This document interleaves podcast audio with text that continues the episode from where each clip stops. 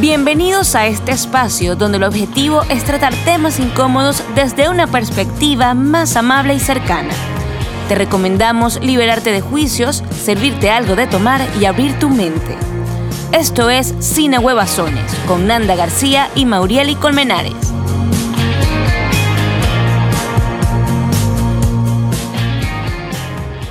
La sororidad proviene del latín soror, que significa hermana. Es un término que se utiliza en las ciencias sociales para describir el apoyo, la solidaridad, la empatía entre mujeres eh, ante los problemas sociales que padecemos. Por lo tanto, es necesario dejar atrás la rivalidad que tenemos y vernos a todas como compañeras. Eso sí, esto no implica tolerar malos tratos o encubrir acciones violentas de otras mujeres. ¿Cuántas veces no hemos escuchado o dicho, trabajo mejor con hombres? Tengo más amigos hombres que mujeres porque siempre hay chisme, envidia, rivalidad. Maneja mal, seguro que es mujer. Bueno, el principal límite de la sororidad se ubica allí, en la violencia, el maltrato y la competencia. Y es por ello que es importante no romantizar este término. Entonces, si la sororidad busca despertar entre las mujeres para que sean conscientes de que el éxito de una no es prueba del fracaso de otra, sino todo lo contrario. ¿Podemos nosotras las mujeres dejar de ser rivales unas con otras? podemos apoyarnos y animarnos y acompañarnos en todos los espacios que no sean solamente aquellos en los que protestamos la violencia de género o discriminación. Bueno, esto es lo que vamos a hablar hoy sin ahuevazones. Me encanta ese tema. ¿Cómo estás, Nanda? Bien, ¿y tú? Muy bien, muy bien. Además, me encanta ese tema, así que estoy, estoy más feliz porque es un término poco conocido. Sí. Así que. Aunque ahorita está un poco de moda. Bueno, se ha vuelto. Pero ahorita, sí, Porque además, ¿verdad? esa, como esa. eh, mucha gente no comprende Sí. cuál es el, la El amplitud y qué ámbitos son los que Sí. eh, la sororidad entra como Sí. a trabajar, digamos. Y nosotras muchas veces hemos tocado este tema, nosotras dos en, en conversaciones. Exacto, en y- conversaciones fuera de aquí. sí, y por eso es que traemos este tema. Porque Pero bueno, todo el mundo tiene que saber de eso. ¿vale? claro que sí. Queremos... Presentamos. Sí. Bueno, como siempre nos acompaña nuestro equipo de producción que hace una labor inagotable para que la calidad visual y de sonido sea La óptima mejor. para todos ustedes porque se merecen lo mejor. Así que en la producción general de este espacio está el señor Daniel Mellado, acompañado por el señor Pedro Bracho. Y bueno, en la locución estamos este par de jóvenes aún encantadas de acompañarlos una semana más. Y ustedes nos pueden acompañar a través de las redes sociales. Sin aguasones podcast por YouTube, por favor, dennos follow. También por Sin Ahuevazones en Instagram, Facebook, Apple Podcast y Spotify. Para quienes no nos quieran ver o no nos puedan ver, pero sí nos pueden escuchar, porque a veces la gente está en su trabajo, su cosita, pero nos puede escuchar. Hay mucha gente que va en el carro y Sí. consume podcast. Sí, sobre, sobre todo todo- las horas pico. Exacto, porque eh, di- yo creo que nuestra generación es que se escuchaban esos programas de radio tipo magazine, que eran conversaciones y tenían invitados y tal. Y, Y quedamos la con ese ahora- mindset. Sí, entonces la gente cuando está en, en el tranque y en tráfico altísimo, pues le gusta sentir como esa conversación que aquí se genera. Sí, así y que participan, como que activamente, aunque, o sea, no, obviamente no participan, pero desde su... se- si- sienten que, que están Exacto, participando. exacto. Ah, por favor, escríbanos, coméntenos. Participen un poco para nosotros saber que están ahí. Como, claro, que les como- gusta nuestra medio ¿Cómo es diosa que se voz. llama? Talía. ¿Me oyen? ¿Cuál es ¿Te esa? no oíste esa- No, ¿Sabes Talía? claro. Bueno, ella sacó un video que se hizo viral hace, ya el último chiste para hablar de seriedad. Eh, salía como con un vestidito así que, se movía con cositas. Y entonces decían, me oyen, me escuchan, pero súper raro el video. y se- hizo súper viral porque muy raro, pues. Ah, Ella no actuaba raro, muy Wow, raro todo. no, no sé. Pero bueno, nosotros queremos saber que nos escuchan, Por que favor, nos sienten, así sí, que señor.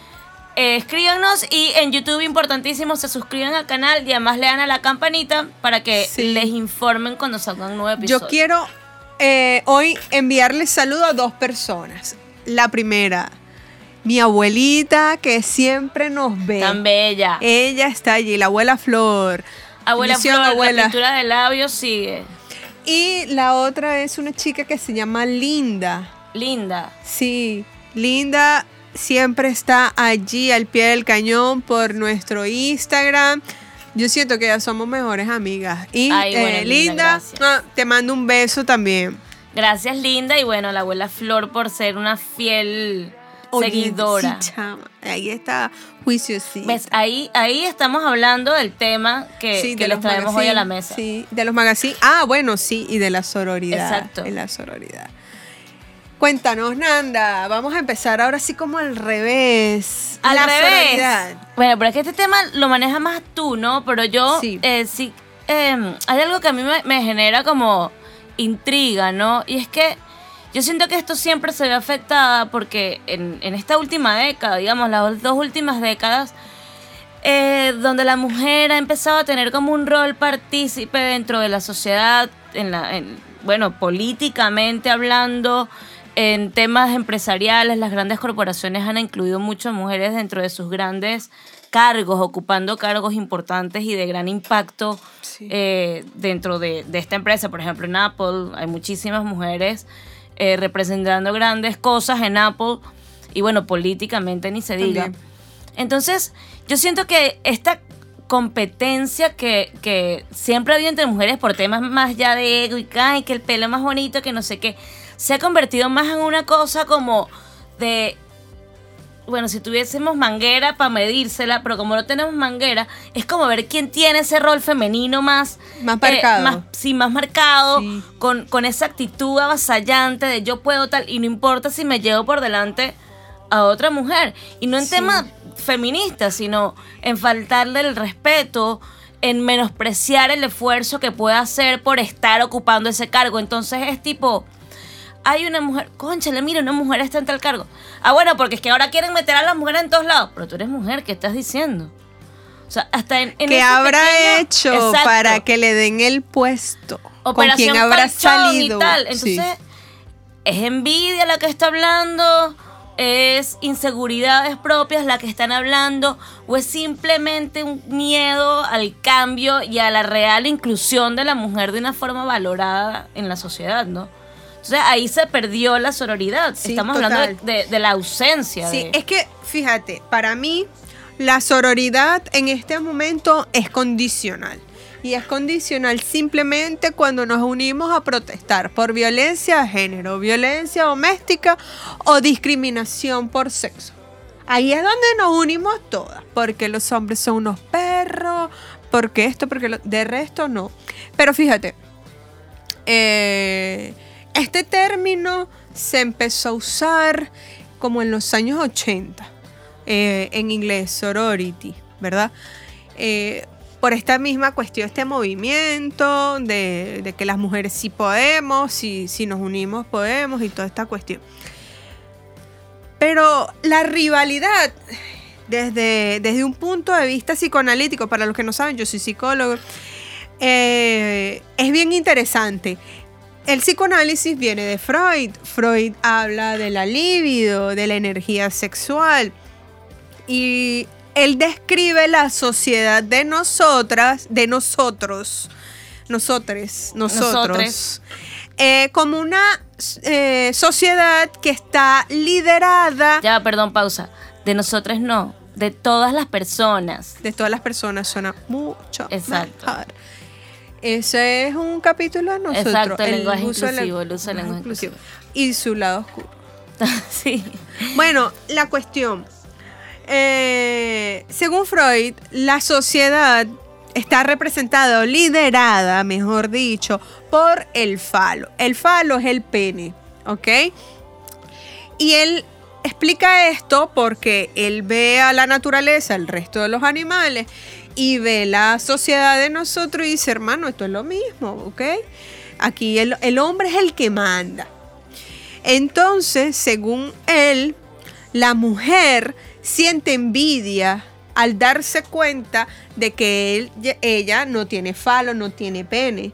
Como no tiene pene, no va a tener el privilegio que tiene el hombre de forma natural sin haber hecho nada, sino simplemente tener pene. Y esto, aunque uno diga, ay, claro que no, yo no siento envidia de hombres, tiene un poco de lógica porque ¿qué mujer no se ha parado en algún momento firme y ha dicho no porque no me da la gana? Yo lo he hecho. Claro. Y entonces siempre hemos tenido ese enfrentamiento, ¿verdad? Freud también habla de que como el hombre es el que manda, el falo, el pene, o en otros espacios, eh, o desde el punto de vista sociológico, el patriarcado es el que manda que el, ahorita la, palabra está como un poco trillada por, por muchas cosas. A mí me parece que está hasta descontextualizada y la utilizan para todo y para nada. Sí, y de una forma que en un momento les beneficia, en otra no. Sí. Entonces, ¿qué ocurre? Eh, Freud dice que bueno, que estos hombres o el patriarcado son los que designan los espacios en los que van a, interactuar las mujeres, cosa que hasta el momento ha sido cierto. Que desde hace los últimos 30 años es que nosotras nos hemos soltado el moño y hemos dicho, no, no, no, tampoco así. Entonces, ¿qué ocurre? Según él, como nosotros tenemos poco espacio de interacción, poco espacio para relacionarnos, para crecer, eso hace que haya una rivalidad más grande que la que hay entre los hombres, porque los hombres se ven como dos machos alfa, dos líderes, pues. Y tigre no mata a tigre, o tigre no come tigre. bueno, entre bomberos no se avisan la manguera. Exacto. ¿Qué ocurre entre nosotras? El espacio es pequeño. Porque además no solo tenemos que ganar espacio con los hombres, digamos, sino, que con las mismas mujeres. Entonces tenemos que comernos unas con otras a ver quién sube. Y también el psicoanálisis plantea que eh, todo esto se ve evidenciado, eh, eh, esta guerra, esta lucha que, lamentablemente tenemos nosotros por físico, por belleza, por simpatía y el gusto de los hombres hacia nosotras. Entonces nosotras no, nos retamos, ¿no? Me hubiese encantado que dijeras por temas eh, de, laborales o por competencia en un área de trabajo. No, al final, al final también nos competimos en el, en el área laboral, porque es que, como dije al inicio, o sea, ¿quién no ha dicho yo prefiero trabajar con hombres que con mujeres? Claro, pero digamos que lo que más preocupa o lo que más genera es, la, netamente físico. físico. Cuando uno llega a una reunión donde todos, eh, todos los hombres están con su pareja y llegan dos mujeres que están solteras, y ahí hay una disgregación del grupo. Bueno, pero es que como una manada de leonas, pues. Se me imagino las mujeres casadas agarran a ese esposo por la mano. Mira, ven acá, tú no te vas a mover de aquí. Y además que inconscientemente, Mau, empieza como esa criticadera absurda y balurda. Pero es que mira, sí. Mira, mira cómo está vestida. Ah, pero mira. Pero es que si lo que tiene son puras. Si lo que tiene son puras operaciones, nada es natural. Imagínate, espera, espera que Cuando tenga 40 años. Ay, pero yo tengo un hijo y mira, o sea, siempre está como esa necesidad. Y además que es una necesidad, no sé si inconsciente. Yo creo que sí es inconsciente. Sí, Freud dice que es inconsciente. de vejar, o sea, y de, y de humillarla. Claro, Freud dice que es inconsciente porque es una rivalidad de una necesidad allí que no nos damos cuenta. Porque de hecho, cuando nosotros hablamos de rivalidad, uno dice, es que las mujeres son problemáticas, ese tema de hormonas. Pero cuando uno se va a las teorías sociológicas, psicológicas, uno se da cuenta que el trasfondo es otro. Entonces uno sí, wow. ¡ah! Entonces sí, todos los motivos de estas, de estas luchas, enfrentamientos, son inconscientes y nos vamos a eso, a dejar a la otra. Y de hecho, cuando una mujer, que es lo más común, Mm, No es lo que siempre ocurre, pero es lo más común. Eh, tiene un puesto de líder, de directora, de jefa, gerente, etcétera. Termina como, como está en una empresa que seguramente va a estar llena de hombres, porque la, lamentablemente eh, casi un Aún- 100% la Sí. mayoría de los colaboradores son hombres, así sea en la parte del líder, eh, de liderazgo u operativo. Las mujeres cuando, cuando llegan a la parte de, de líder, a estos cargos altos, coño, ay, abuela, discúlpame. Tienen que luchar con ellos. Entonces, ¿cómo luchan? Poniéndose a la par. Entonces vemos estas mujeres que cuando eran secretarias, asistentes, ingenieros, Una actitud súper amable. comunicadora, sí, amable, y cuando llegan a líder, pedante, eh, o no vamos a decir pedante, pero sí con una actitud totalmente cambiada y similar Claro. a la que tenían los hombres, porque es que se tiene que mimetizar Bueno, porque además no tiene para poder el miembro que digamos es como Sí, su- se tiene que hacer claro, notar. Tiene que no tener tiene. ovarios. Naturalmente no tiene este órgano que hace a los hombres, bueno, Sí. tener esa actitud, Sí. porque es que además somos animales, es natural. Sí. Es natural que eh, sean pues los dominantes, digamos, Claro. ¿no? Y además de natural, entra, porque si fuese natural, perfecto, pudiéramos comportarnos como el resto de los animales, como las leonas. El león manda, pero la leona es la que hace toda la cosa y la tipa de sí y su asunto. Pero es que culturalmente nosotros, eh, hombres y mujeres, reforzamos esta condición Claro. patriarcal. Y fácil, no sé si en tu, en tu familia o personas relacionadas eh, lo llegaste a escuchar. Cuando hay niño y niña, es que el niño puede hacer más cosas. Sí, sí, sí. Porque es que él es un varón. Él es niño y tal. O sea, te- Fíjate, te- pero ¿por qué te, Tú eres una niña. ¿Por qué no te pones a doblar la ropa? Tú Él es sabes un- que yo creo que ya te lo he contado en temas, o sea, en conversaciones, eh, hablando de cualquier cosa por ahí. A mí nunca me obligaron a jugar con muñecas, por ejemplo. Qué bien. Jamás. No era Qué algo bien. así como que tienes que pedir. Yo pedía carritos a control remoto y mi mamá, bueno, el niño Jesús o Santa, feliz, ¿no? Pero mi mamá encantaba. Ay, pa' ver y tal. Se montaba y, y no solo mi mamá, sino mis primitas, todo. Montábamos las muñecas en mi carrito con control remoto y era una vaina loca. Las, mi abuela, ay, coño, Pero- esta muchacha. Pero no era lo común. No, no era lo común, no era lo común, definitivamente no. Y yo estoy segura que más de una vez alguien habrá visto raro a mi mamá porque, ay, ¿Cómo mira, tú vas a una comprar? machita, está Sí, criando a una machita. Exacto, porque entonces para evitar. Y las mamás, las otras mamás criticando a mi mamá, ¿no? claro, claro. Y a mí. Claro. Entonces, ¿qué ocurre?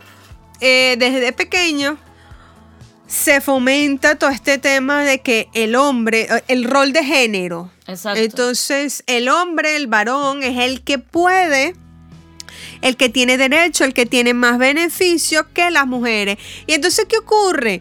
Que vamos creciendo limitadas en oportunidades sociales porque él puede ir a la fiesta, tú no. Ujú, Ok. Desde ahí, exacto. Él puede tener ahorita celular, tú no. Eh, él puede salir con tu papá, tú no. Y también nos limitan las profesiones. Ay, tú vas a ser cantante. Ay, no. Ingeniero. Tienes que ser ingeniero. Porque es que fíjate, si tú eres can- tú quieres ser enfermero. No. Las enfermeras. Mm. Las cantantes, si no terminan en drogas, terminan O sea, siempre condicionando las Sí. decisiones que uno como mujer Claro, pudiese tomar. claro, y entonces además limita la autonomía como mujer. Entonces, estas pobres niñas que crecen así limitadas, que lamentablemente las formaron para casarse, tener hijos y servir al hombre, cuando llegan a ver a una señora como tu madre, claro, eh, esta señora es todo lo que nosotras no pudimos ser porque no nos los permitieron, entonces la criticamos. la criticamos y, y además decimos a nuestros hijos, ¿ves?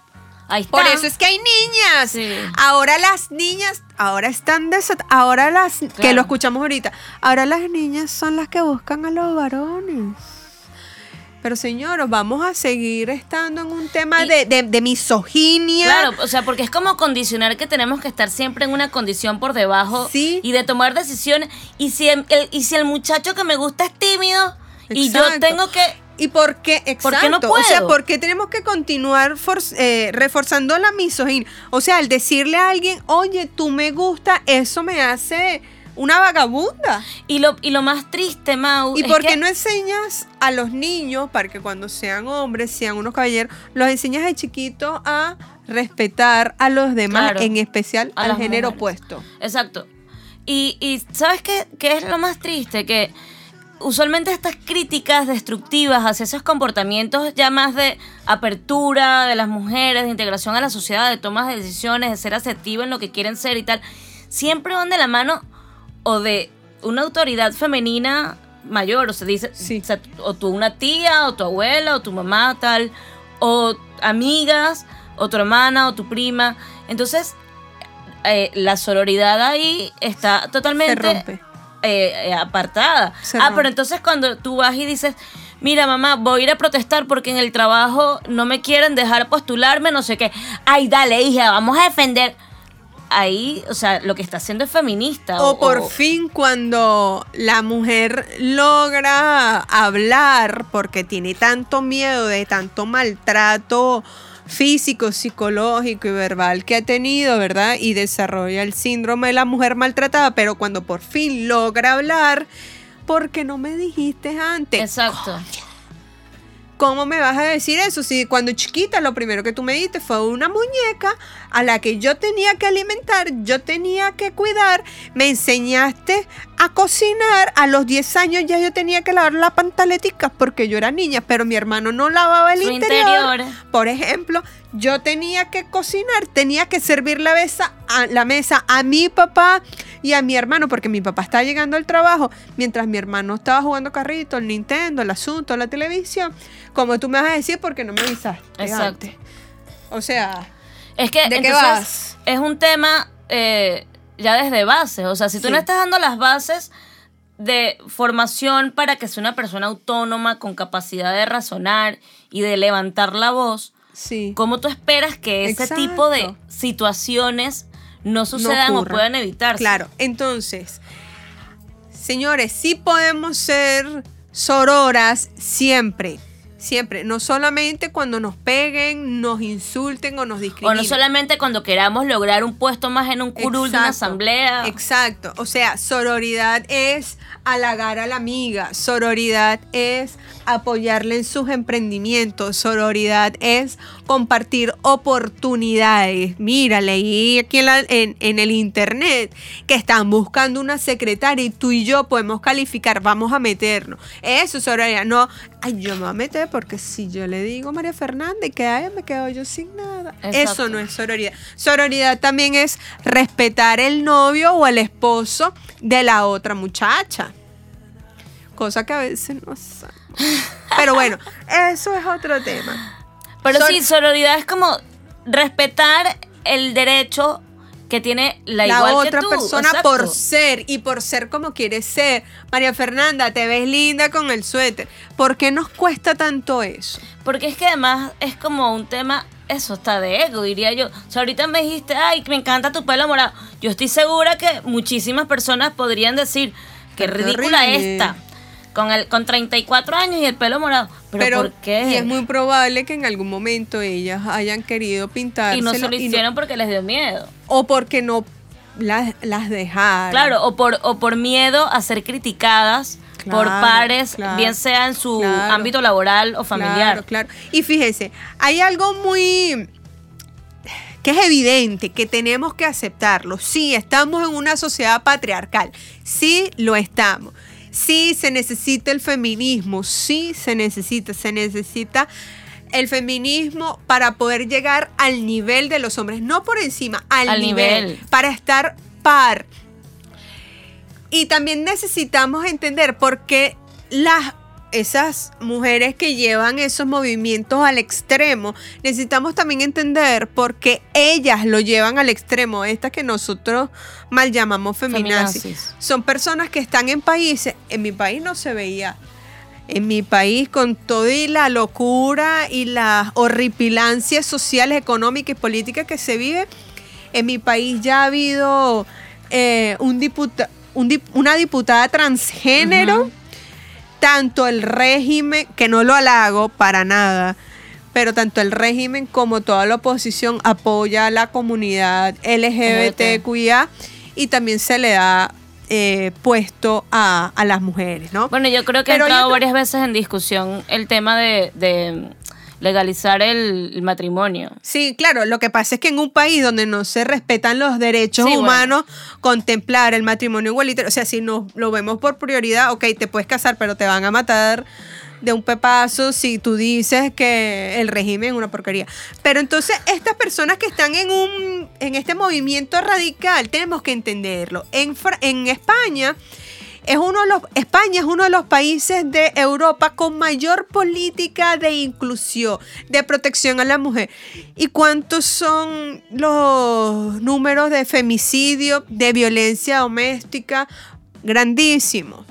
En Chile. Chile, en Argentina, Argentina, en México. México. Entonces, ¿por qué estas chicas feminazis son tan así? Claro, porque están en países donde hay leyes que las protegen, pero a la hora de buscar que se apliquen esas leyes, se lavan la cara a los políticos y le dan una vuelta, una cosa muy extraña y dejan sin respuesta a estas mujeres. Entonces estas mujeres están buscando sororidad de las otras, pero como también lo están haciendo en este, eh, eh, eh, su movimiento también tiene un poco de venganza. Yo creo que es muy aprensivo y Claro. o sea, a la gente a la gente le genera cierto rechazo. Claro. El tono, Claro, el tono porque de la viene con comunicación, venganza, exacto. porque viene con venganza. Pero si nosotros entendemos eso, podemos ser sorora, no de unirnos, ah, pero de pero sí comprender. comprender por qué pasa eso, porque ellas tienen ese tono. Y sobre todo son las mujeres de estos países que es donde hay leyes y ninguna se cumple como se debería cumplir, Así es. ¿verdad? Entonces, definitivamente nosotras las mujeres tenemos que hacer evidente que vivimos en un patriarcado, que necesitamos más oportunidades, que tenemos que apoyarnos y que no nos podemos parar en pajas de maquillaje, de cuerpo bonito, de índice de grasa y de músculo. Hay de cosas más importantes Nivel de simpatía o de cuántos chicos, con cuántos chicos yo he salido. O ¿Cuántos likes tengo en una foto? ¿Cuántos likes tengo en una foto? Tenemos que unirnos porque necesitamos de verdad más espacio en la sociedad. Y las luchas, las luchas y, y la medición debería ser otra que aporte más a la sociedad Claro. tal cual, tipo más oportunidades para poder eh, estudiar, para poder eh, tener nuevos conocimientos, ejercer más campo laboral, igualdad, no igualdad En de el sueldo. Exacto. Tú y yo Mira lo estamos, mi amor, Comadre. conectadas. Igualdad de sueldos. No puede ser que es normal. Y en todo el mundo yo pienso que, bueno, no mentira, en todo el mundo no. Hay países, Suecia o Suiza, yo creo que ya está, eh, ella es igual. Pero ha costado, ha costado que los países vayan aceptando que las mujeres merecen el mismo sueldo que un hombre. Están igual de formadas académicamente, tenemos capacidades de, de liderazgo increíbles. Mira, mi mamá trabaja en boxeo. Ay. Y todavía en boxeo hay un poco de recelo con las mujeres que son jueces.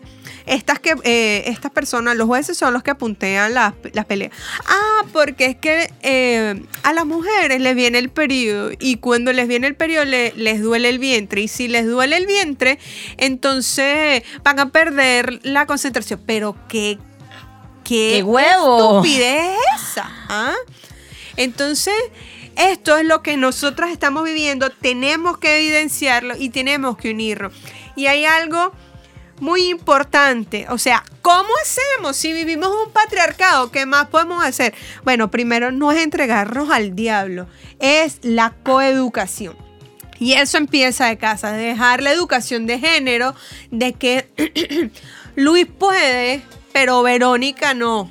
De que te vas a poner rosado porque eres mujer, Exacto, azul no porque exacto. eres... Y, Tú y la gente creerá que eso ya no pasa, pero, Pero sigue pasa. pasando. Tú no vas a tener el celular, él sí, porque si tú lo tienes a ti te van a enviar, y eso fue un post que yo puse en estos días. Ay, eh, machismo es que a un hombre le envíe una foto desnudo a una niña de 10 años y le culpen a la niña por tener teléfono y redes sociales. Exacto. Ah, pero al niño no le ocurre eso, no, no le hacen el mismo approach, el mismo abordaje. Entonces, ¿cómo, cómo fomentar la sororidad? Educando sin Desde la igualdad. género, desde la igualdad.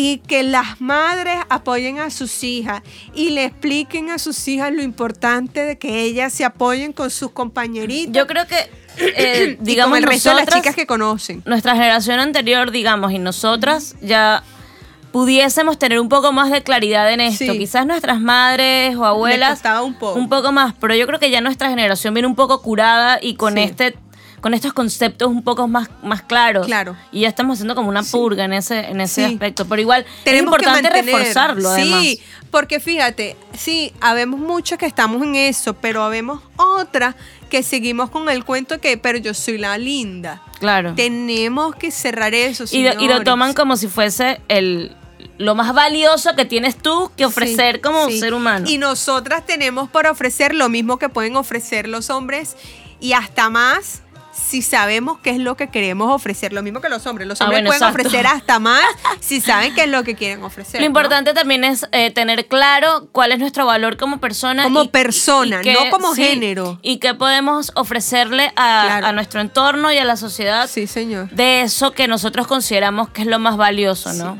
Y para nosotros, ¿verdad? Que el apoyo entre mujeres es, Es algo súper importante para poder crecer.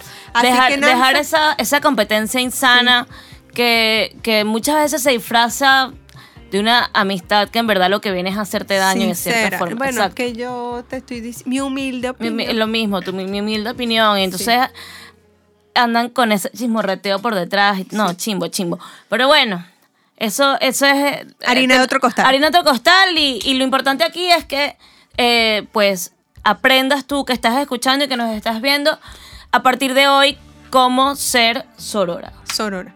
Así que, ¡mua! Chao, gracias por escucharnos. Y sean sororas y compartan. Y los hombres también pueden practicar Por la favor. sororidad y decirle a sus esposas, sus cuñas, sus hermanas que nos escuchen. Chao. What do you